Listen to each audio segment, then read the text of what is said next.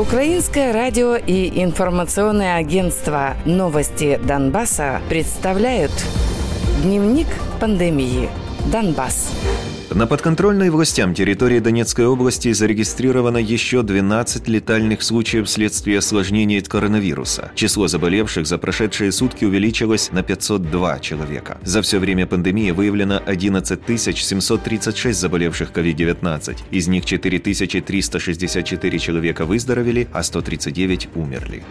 В отдельных районах Донецкой области за минувшие сутки подтверждено 197 новых случаев COVID-19, заявили в группировке ДНР. Кроме того, зафиксировано 22 летальных случая. Всего формирование признает 7070 случаев COVID-19. Из них выписаны 3517 человек, умерли 600.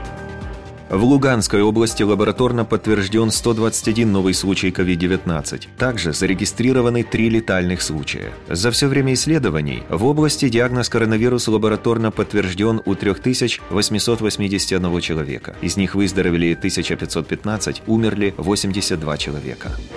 Группировка ЛНР заявила о трех летальных случаях вследствие COVID-19. Всего группировка подтверждает 1587 случаев заболевания коронавирусом, из которых 1261 пациент выздоровел, а 88 умерли. Официальных данных о ситуации с распространением COVID-19 на временно оккупированных территориях областей Украины нет.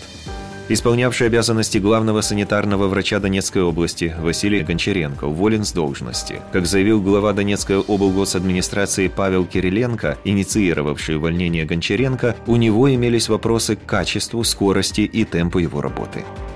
До 4 ноября Донецкая облгосадминистрация предоставит Министерству здравоохранения предложение по размещению мобильных госпиталей для приема пациентов с коронавирусом. Глава облгосадминистрации Павел Кириленко отметил, что речь идет о спецлокациях четвертой очереди. По его словам, на сегодня уже подготовлены два учреждения здравоохранения третьей очереди для размещения пациентов с COVID-19.